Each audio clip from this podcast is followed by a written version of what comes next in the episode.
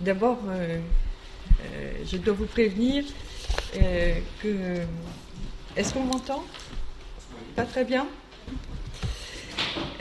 Que l'exposé que je vais vous proposer aura en majorité une orientation historique. Et je regrette de ne pas avoir pris le temps de le rendre plus problématique, comme toutes les interventions euh, passionnantes qu'on a entendues hier.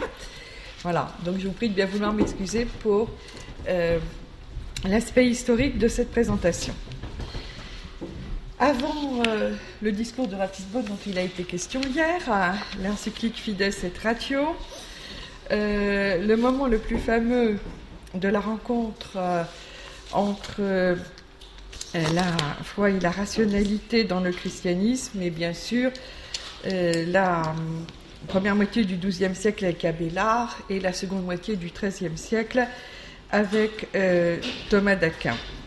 Mais il ne s'agissait pas là d'une nouveauté, comme si le XIIIe siècle constituait une révolution dans le christianisme. L'exigence de rationalité est présente depuis les origines et bien représentée à la période patristique dont je m'occupe, presque toujours en lien avec des nécessités polémiques. Un exemple particulièrement remarquable euh, en est au IVe siècle de notre ère la polémique de Nome contre la tradition issue du concile de Nicée, puis la réponse extrêmement fine et argumentée logiquement de Basile de Césarée à Eunome, complétée après sa mort par celle de son frère Grégoire de Nice. En remontant encore le temps, nous rencontrons la première formulation organisée du donné théorique chrétien avec l'œuvre fondatrice d'Irénée de Lyon au dernier tiers du IIe siècle, en particulier dans son grand ouvrage polémique Contestation et réfutation de la soi-disant connaissance, ordinairement appelée Contre les hérésies, qui s'attachait à répondre à divers courants gnostiques ou gnosticisants, à leurs élaborations théoriques, exégétiques ou morales.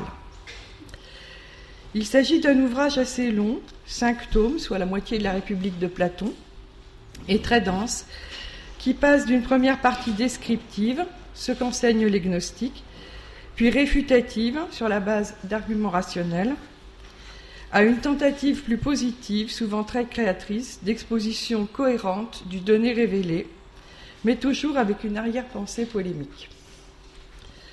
On n'oubliera pas que le même Irénée était l'auteur, selon l'historien euh, Eusèbe de Césarée, d'un traité d'épistémologie perdue, le Périépistémès, adressé aux Grecs, qui devait être une sorte d'apologie méthodologique. Il s'inspirait peut-être du modèle donné par Paul selon les actes des apôtres dans son discours à Athènes, qui se réfère à la théologie philosophique qui avait commencé à se fixer chez les Grecs.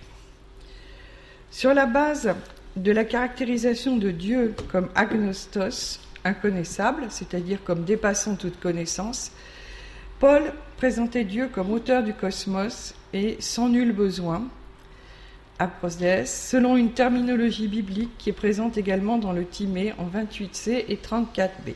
Et finalement, comme le transmetteur de la vie par laquelle nous lui devenons, nous lui devenons comme, comme naturel. Et pour cette dernière notion, il cite le prologue du poème cosmologique euh, de l'astronome Aratos, Les phénomènes, lui-même proche de l'hymne Zeus du stoïcien Cléante. C'est euh, chapitre 17 des Actes, versets 23 à 28. Entre Paul et Irénée, la littérature chrétienne était restée davantage orientée vers l'autodéfense ou la gestion de problèmes internes. Il faut donc attendre l'entreprise irénéenne vers 180 pour retrouver une perspective assez large, portée par une visée systématique. Je commencerai par un bref rappel du contexte intellectuel du IIe siècle, puis j'évoquerai quelques points de la pensée irénéenne dans le domaine de la théologie naturelle. Je prends ici en effet rationalité au sens large, non seulement au sens d'argumentation rationnelle, mais de connaissance naturelle par l'esprit, par l'intellect humain de réalité divine. Le deuxième siècle de notre ère est un siècle philosophique. Non pas au sens où il aurait produit des grands philosophes, Entre Chrysippe au IIIe siècle avant Jésus-Christ et Plotin au IIIe siècle après, il n'y a en effet pas de figure innovante, mais au sens où les élites et les milieux cultivés passaient tous par un stage de philosophie, voire par plusieurs, auprès des maîtres des quatre principales écoles entre lesquelles se répartit la philosophie dans l'Empire romain platonisme, aristotélisme, stoïcisme et épicurisme. L'ordre que je viens d'utiliser pour cette énumération n'est pas indifférent. Le platonisme vient en premier, talonné par l'aristotélisme, tandis que stoïcisme et épicurisme apparaissent comme des philosophies plus vulgarisées, moins techniques et dans l'ensemble moins exigeantes intellectuellement. Dans l'idéal et souvent aussi dans la pratique, le cursus d'un jeune homme destiné à une carrière libérale intégrait la fréquentation de maîtres dans chacune de ces quatre familles philosophiques, qu'il pouvait ensuite, à son gré et selon ses possibilités, compléter par un enseignement plus approfondi reçu d'un maître privilégié. C'est ce que recommande Quintilien dans son guide pédagogique des institutions. C'est aussi ce que euh, Philostrate nous dit de son héros, le mage Apollonius de Thiane.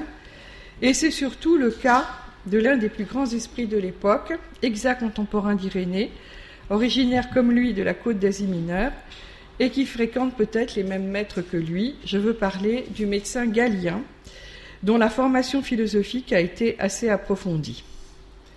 Dès l'âge de 15 ans, il fréquente à Pergame un stoïcien, un platonicien, un péripatéticien et finalement même un épicurien, s'intéressant avant tout à la théorie de la démonstration et à la logique. Quand Galien choisit vers 17 ans de se spécialiser en médecine, il le fait sans abandonner la philosophie, et lorsqu'il se transporte à Smyrne au milieu du IIe siècle, vers 148-150, il y suit parallèlement une formation médicale assez poussée, et un enseignement philosophique auprès de celui qui était sans doute le principal maître local, le platonicien Albinos.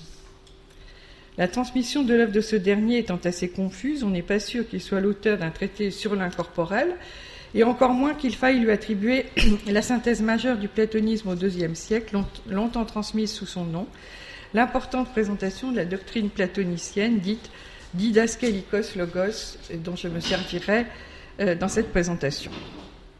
On a conservé de lui en revanche un petit prospectus publicitaire en faveur euh, de l'étude des dialogues de Platon, qui donne une bonne indication sur les études courantes de philosophie à cette époque.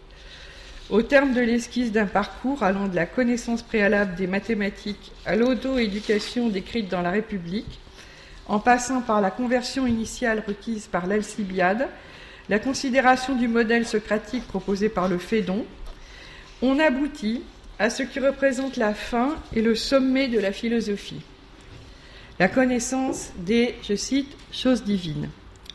Celle-ci, comme chez Aristote, incluant le cosmos en tant que dépendant de Dieu et portant à Dieu.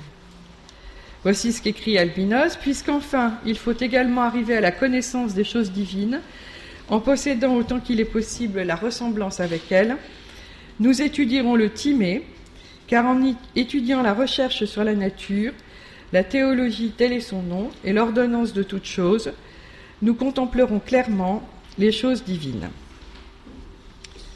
La théologie que nous avons vue affleurer dans le discours de Paul à Athènes n'avait en réalité jamais entièrement disparu de la philosophie commune, comme l'atteste par exemple au premier siècle de notre ère Pline le naturaliste, qui commence euh, donc son histoire naturelle par un Dédéo. Et de manière plus approfondie, au deuxième siècle, Sextus Empiricus, contemporain d'Irénée, fait une large place à la théologie dans son Contre les physiciens. On assiste au cours de la deuxième moitié du deuxième siècle, donc à l'époque d'Irénée, à une sorte de reviviscence de la théologie, particulièrement chez les auteurs qui relèvent de ce qu'il est convenu d'appeler le mésoplatonisme. Un témoin majeur de ce phénomène est l'exposé de la doctrine de Platon, Didascaïkos Logos, euh, déjà mentionné, qui, comme euh, son contemporain Sextus suit le plan, première partie logique dialectique, deuxième partie physique, incluant la théologie, enfin, aboutissant à la théologie, troisième partie éthique. Et euh, donc ce didascalikos logos articule l'ensemble autour du sommet que constitue le développement théologique, qui est donc situé au deuxième tiers de la partie centrale euh, consacrée à la physique. Donc toute la euh, philosophie est une sorte de chapeau hein, qui démarre par la logique, monte avec la physique, aboutit à la théologie et redescend vers les choses humaines par l'éthique.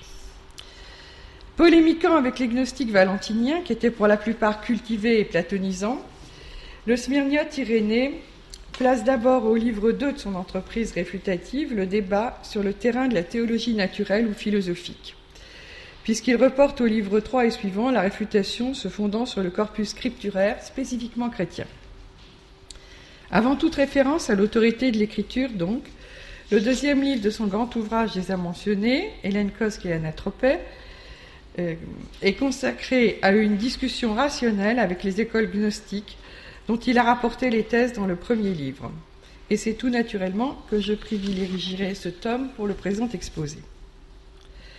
Dans un premier point, perfection et intellect.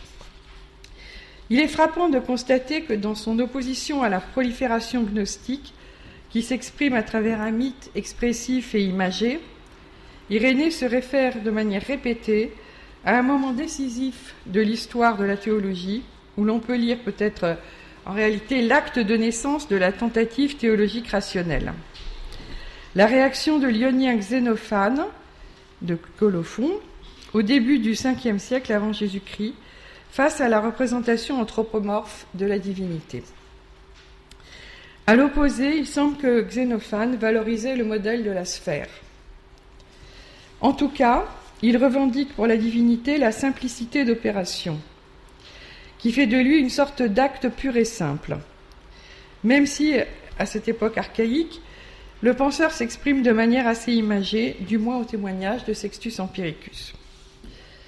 Xénophane avait donc, selon Sextus, écrit à propos de Dieu le Vert Tout entier il voit, tout entier il intellige, Noé, et tout entier il entend. Une autre formulation de cette sentence de Xénophane, attribuant l'intellect et la perception à Dieu, se trouve de manière identique, mais semble-t-il sans emprunt direct, aussi bien chez Pline l'Ancien au dernier tiers du, premier siècle que chez Irénée de Smyrne au dernier tiers du siècle suivant. Irénée ne la cite pas moins de cinq fois. Dans cette variante, les verbes sont remplacés par des noms d'action. Il est tout entier intellect, nous, tout entier œil, tout entier oui. Et Irénée ajoute une fois, selon une conception d'allure plus platonicienne que xénophanienne, tout entier source de tout bien. Il y a là, bien sûr, de la part d'Irénée, une référence à l'origine de la théologie du nous, qui a été reprise aussi à la fin du Ve siècle par Anaxagore de Clazomène, et qui deviendra si importante à l'époque impériale, c'est-à-dire chez ses contemporains. Pour Irénée, la réflexion sur le Dieu tout entier nous, associée à la reprise développée de la sentence de Xénophane, a une double ou même une triple visée. Elle vise en premier lieu à rejeter la théologie valentinienne, plus largement gnostique, des entités émanant de la source primitive et indéterminée, l'abîme de la divinité, entités qui sont censées procéder les unes des autres, Irénée reproche aux gnostiques d'introduire de, la temporalité et de la division en Dieu, et surtout de projeter sur l'intellect divin les moments successifs et les phases qui, dans l'intellect humain, correspondent au passage des premières impressions reçues passivement par cet intellect jusqu'au langage proféré, en passant par les notions, ennoiai, la conception ou intentionnalité, entumesis, la réflexion, phronésis, et finalement la discursivité, dialogismos. Dans le même temps, cette insistance sur un Dieu tout entier nous souligne le contraste entre la perfection, la simplicité et l'éternité divine d'une part, et la nature composée de l'homme qui se traduit par la discursivité et donc la temporalité de son langage. Au niveau de l'homme lui-même, ce contraste se reflète dans la tension entre la rapidité de son nous, image inadéquate de l'instantanéité de la conception divine, et la lenteur de la formulation, entre l'éclair de la conception noétique, qui est de nature spirituelle, et l'effort de l'expression conditionnée par la lourdeur de la langue. À terme, le recours à la sentence de Xénophane introduit aussi à la présentation d'une démiurgie simple et immédiate, où conception, vouloir et effectuation ne représentent qu'un seul et même acte, à l'intérieur duquel il est seulement possible de proposer des distinctions de raison. Second point, perfection et efficience. Il est intéressant à ce propos de rappeler que Galien, dans un texte de peu antérieur à l'œuvre d'Irénée, se plaisait à opposer, sur le fond d'un rejet de la théorie épicurienne du hasard, la vision biblique de la démiurgie, qu'il caricaturait, un peu dans sa présentation, et la présentation classique de la démiurgie dans le Timée. Euh, donc, euh, la démiurgie du Timée, qui était caractérisée par la prise en considération indispensable d'un matériau sous-jacent et de l'autre par un passage de la conception à la réalisation correspondant à la recherche, euh, sur la base de la conformité au modèle, euh, de la meilleure réalisation possible. La conception de Moïse, que Galien dit partiellement partagée, donc euh, c'est Galien qui l'appelle de Moïse, frôle la caricature quand le médecin philosophe évoque la possibilité que Dieu tire un homme d'une pierre, c'est une expression de Galien, ou encore fabrique des animaux, cheval ou bœuf, à partir de cendres, sous le prétexte que, je cite, tout est possible à Dieu. Ce qui nous rappelle peut-être Luc 1,14, rien n'est impossible à Dieu. Ce qui est mis en avant euh, par Galien est le passage immédiat et arbitraire du vouloir à l'effectuation. Au livre 2 de son ouvrage, Irénée insiste à plusieurs reprises sur l'autonomie et la souveraineté du Dieu créateur, qui tire de lui-même aussi bien les paradigmes formels, les idées des réalités créées, que la matière de laquelle il les façonnera.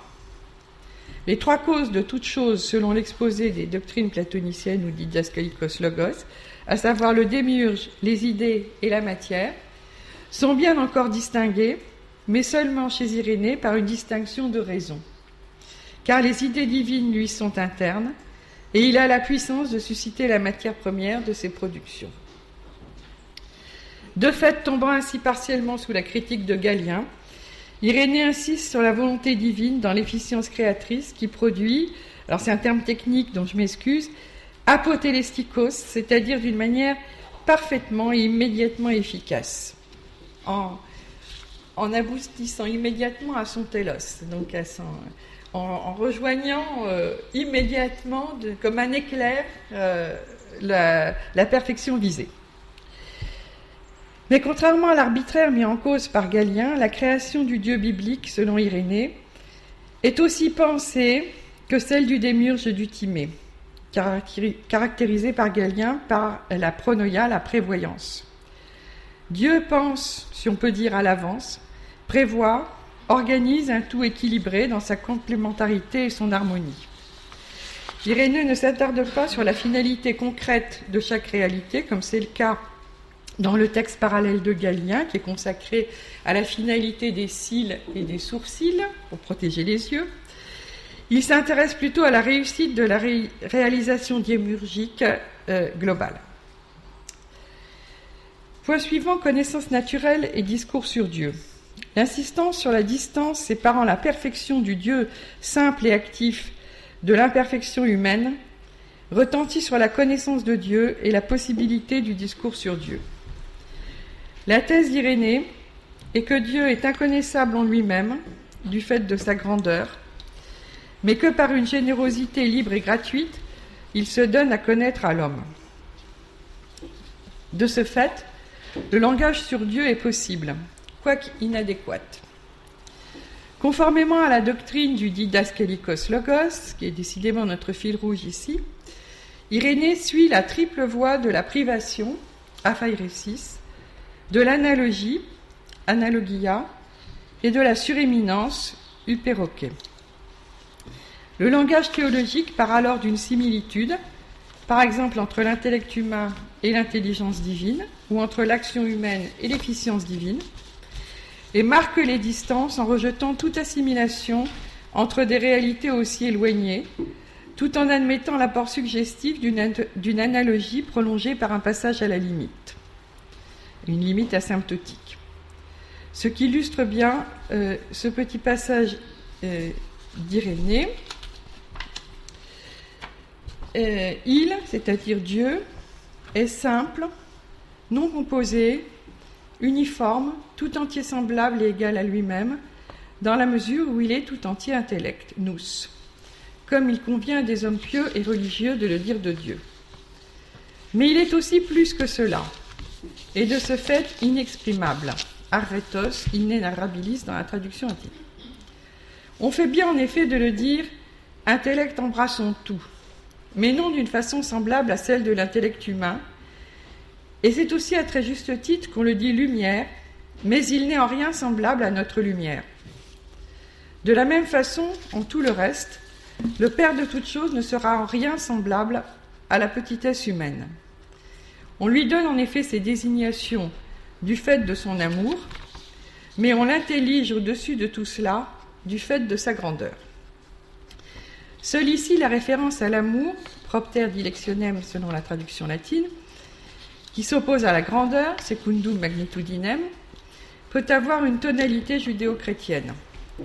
La théologie de la possibilité du discours sur Dieu et de ses conditions, liées à la possibilité limitée mais réelle d'une connaissance naturelle de Dieu, sont ici très classiques et conformes à la doxa courante de la philosophie de cette fin du IIe siècle, en dehors bien sûr de l'épicurisme et du scepticisme. Traditionnellement, comme le rappelle le livre 10 des lois de Platon, repris à l'époque romaine par des doxographes comme Cicéron ou Pline, les sources de la connaissance de Dieu sont de deux ordres. Externes avec la considération du monde extérieur, particulièrement du ciel et de son ordonnance, interne avec la présence dans l'esprit humain de la notion innée de divinité, ennoia. Une variante présente cette seconde source sous la forme d'un consensus général consensus de l'humanité sur la reconnaissance d'un auteur de toute chose. Donc on trouve ces euh, deux thèses euh, résumées très bien euh, au début du livre 10. Platon écrit Ne te semble-t-il pas étranger qu'il est facile de démontrer véritablement l'existence de Dieu? Comment? Eh bien, d'abord la Terre, le Soleil, les astres et l'univers, le bel ordre des saisons, la répartition des années et des mois, et ensuite le fait que tous les Grecs et les barbares qu'il y a des dieux. Euh, voici comment Irénée, de son côté, s'exprime sur ces deux points dans sa polémique contre le gnosticisme. Qu'il y ait en effet un Dieu artisan du monde, c'est un fait avéré, constate selon la traduction latine, même pour ceux qui s'y opposent de multiples façons. Ils le confessent, les gnostiques, en l'appelant artisan, démiurge ou ange. Il nous suffit pour le moment de retenir le témoignage de nos adversaires, tous les hommes s'accordant par consensus, consentientibus, au moins sur cela. La création elle-même, en effet, montre celui qui l'a créée, la production suggère celui qui l'a produite, et le monde, cosmos, manifeste celui qui l'a organisé. un beau tricolone. Ainsi, lorsque les gnostiques qui se professent chrétiens veulent faire du créateur du monde visible un rouage inférieur de la sphère divine, un sous-produit de déchéance, ils sont, déclare Irénée, pires que les païens. Et plus loin, Irénée écrira que Platon, dans les lois et dans le Timée, est plus religieux qu'eux, puisqu'il reconnaît que Dieu est à la fois bon et juste. Inspiré sans doute par le récit de la Genèse, Irénée imagine dans l'extrait que je cite en ce moment, une explication du consensus de l'humanité par transmission externe, de préférence à la théorie stoïcienne de l'idée innée. Les anciens, dit-il, à partir du premier homme, ayant conservé cette conviction et chantant dans leurs hymnes un unique artisan du ciel et de la terre, les générations suivantes, dans le judaïsme, recevant cette mémoire des prophètes et de Dieu, cependant que les païens l'apprenaient de la création elle-même. Il y aurait donc une sorte de socle commun aux juifs et aux païens, grecs principalement, qui remonterait à une époque archaïque antérieure à la révélation juive. La considération de l'univers étant pour les non-juifs un accès suffisant à ce que la révélation monothéiste manifestera de manière plus développée et plus précise. À terme, au moment où se situe Irénée, ainsi que ses adversaires gnostiques d'ailleurs, je cite, l'Église dans le monde entier a reçu des apôtres cette transmission de la révélation juive. Le lecteur comprend qu'il s'agit de recevoir ce que transmettent les apôtres parce que c'est une donnée véridique et non pas par fidéisme à leur égard. Dernier point critique de l'irrationalité. Pour finir, je voudrais évoquer brièvement, par contraste, l'insistance sur le refus de l'irrationalité chez Irénée. Il, intitule en effet lui-même son ouvrage Elenkos Kayanatropé, thèse pseudonymou gnoseos, le rangeant donc dans le genre de l'Elenkos, genre dialectique qui correspond à une mise en question raisonnée en vue d'une réfutation. Il s'agit de réfuter ce qui se prétend connaissance, pseudonymos gnosis. On pourrait traduire qui se donne le nom de connaissance sans l'être vraiment. Selon une formule qu'Irénée emprunte à la première lettre à, Timothée, à Timothée 6.20. Pour ce faire, et comme son contemporain Sextus Empiricus, mais dans une toute autre visée, Irénée recourt beaucoup à l'enfermement dans l'absurde. Selon le schéma, si A, alors nécessairement B ou C.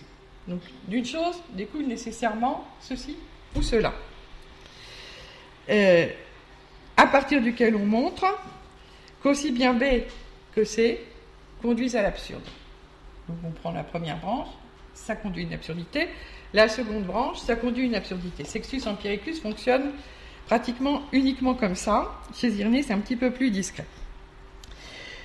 Il en va de même pour l'étagement des entités, chacune supposant un nouveau contenant pour la contenir, selon l'argument du troisième homme, qui pourrait ici s'appeler argument du troisième Dieu. Soit deux dieux, comme le plérome et le démiurge chez les Valentiniens, ou le Dieu bon et le Dieu juste de Marcion. Aucun d'eux, alors, ne sera véritablement tout-puissant et divin, mais il sera nécessaire de recourir à un troisième Dieu au-dessus d'eux, et ainsi de suite, selon une régression in infinitum. Je cite, De la sorte, leur pensée ne s'arrête, stet, jamais sur un Dieu unique, mais en cherchant plus que ce qui est, elle tombe dans ce qui n'est pas, et se détache du Dieu véritable. Irénée rejette l'infini, ou plutôt l'indéfini, au nom de la détermination hellénique, conformément au célèbre principe de la physique d'Aristote, je cite, Si ce qui est mu meut à son tour quelque chose, il convient de s'arrêter, et de ne pas aller à l'infini. Mais il est mu aussi par un motif religieux. L'irrationalité qu'il reproche aux gnostiques quand il écrit qui, parmi ceux qui aiment la vérité, ne confessera que partir de l'hypothétique pour la recherche de Dieu, en laissant de côté le certain, l'indubitable et le vrai, et le fait d'esprit irrationnel, irrationabilium selon la traduction latine, qui se précipite vers le danger. Donc quand il écrit cela, cette irrationalité provient selon lui d'une mauvaise évaluation des capacités de l'intelligence humaine et d'une appréciation insuffisante due à l'aveuglement de la fatuation et de la prétention intellectuelle, de la distance ontologique séparant le créé de l'incréé. Ne pas estimer cette distance aboutit à plaquer sur la divinité le fonctionnement de la noétique humaine comme on l'a vu. Les Valentiniens se montrent donc dans leur audace à vouloir atteindre la connaissance, gnosis, des ineffables mystères divins, irrationabilitaire inflati, c'est-à-dire gonflés euh, de manière irrationnelle, selon une forme d'ubris qui les condamne fatalement à l'erreur. Ils s'enfoncent dans une recherche stérile. Je cite, selon un tel procédé, l'homme cherchera toujours et ne trouvera jamais, dans la mesure où il aura rejeté la méthode même de la découverte. Méthodon Eureseos. Euh, il s'agit là aussi d'une euh, allusion euh, aux épîtres pastorales, puisque dans la seconde de Timothée, on lit cette critique apprenant toujours et ne parvenant jamais à la connaissance de la vérité. Une estimation sensée de la grandeur de Dieu et des limites de l'esprit humain est le préalable à toute recherche en théologie, selon l'humilité dont euh, Roger nous, nous parlait hier. À défaut, on ne parviendra jamais à une opinion stable en se voulant, comme le dit Irénée, sophiste de mots plutôt que disciple de la vérité. La conclusion que je tire de ce bref parcours est que si Irénée a choisi de s'attarder ainsi sur la réfutation rationnelle du gnosticisme, lui opposant en retour la théologie philosophique classique de l'hellénisme, comprise comme premier degré vers la révélation judéo-chrétienne, ce n'est pas seulement dans une perspective tactique, ou dans l'idée que son écrit pourrait tomber aussi entre les mains de lecteurs non chrétiens, c'est-à-dire païens, qui pourraient partager sa réfutation du gnosticisme, comme l'a fait ensuite Plotin, sans adhérer à sa vision chrétienne. C'est que pour lui, la connaissance naturelle de Dieu est une étape importante. Elle est en quelque sorte la garante de l'authenticité du fait de la création. Si Dieu est vraiment créateur, ce que nie les gnostiques, s'il est vraiment l'auteur du monde visible autant que des choses invisibles, il faut qu'il y ait un lien entre la création et lui. Lien décelable par la pensée humaine avant toute révélation plus directe et plus spécifique. J'irai plus loin. S'il convient, euh, il convient qu'il y ait une adéquation entre la pensée humaine et la réalité, c'est-à-dire qu'à la simplicité de la divinité et à l'harmonie du cosmos, qui est certes une complexité, mais une complexité ordonnée et équilibrée, correspondent dans l'usage discursif de la raison la plus grande honnêteté, cohérence et économie de moyens. Donc si Dieu est simple, soyons simples aussi. Ces préambules philosophiques de la théologie d'Irénée retentissent jusque dans son exégèse qui s'éloigne assez souvent de l'anecdote pour rechercher une dimension anthropologique, voire même ontologique. Je n'en proposerai qu'un exemple pour terminer sur une note spécifiquement chrétienne, et vous conviendrez que je n'ai pas abusé euh, de la référence au christianisme. Dans la seconde aux Corinthiens, Paul confie qu'il a supplié Dieu de le libérer d'une lancinante épine dans la chair. Mais à sa prière, il se voit répondre Ma puissance se déploie dans la faiblesse. Oracle qu'on lit en 2 Corinthiens 12, 9. Il est difficile d'imaginer contexte plus existentiel, plus subjectif. Irénée ne le conteste pas, mais va au-delà de ce sens biographique et il lit une affirmation plus générale, plus profonde. Pour le théologien, le verset parle fondamentalement de l'action de ce qui est par soi sur ce qui n'a pas l'être par soi. C'est par la force de la résurrection, du Christ d'abord des hommes ensuite, que la puissance divine se déploie dans la faiblesse de la mortalité humaine. Je cite, Nos corps, nourris par l'Eucharistie, déposés et dissous dans la terre, en ressurgiront le moment venu, le Verbe de Dieu leur faisant don de la résurrection pour la gloire de Dieu le Père, lui qui accordera l'immortalité aux mortels, et fera don par surcroît de l'incorruptibilité au corruptible. Parce que la puissance de Dieu se déploie dans la faiblesse. Cet adage pourrait s'appliquer mutatis mutandis au statut de la théologie, où la puissance du logos divin se déploie dans la faiblesse du discours humain. Je vous remercie.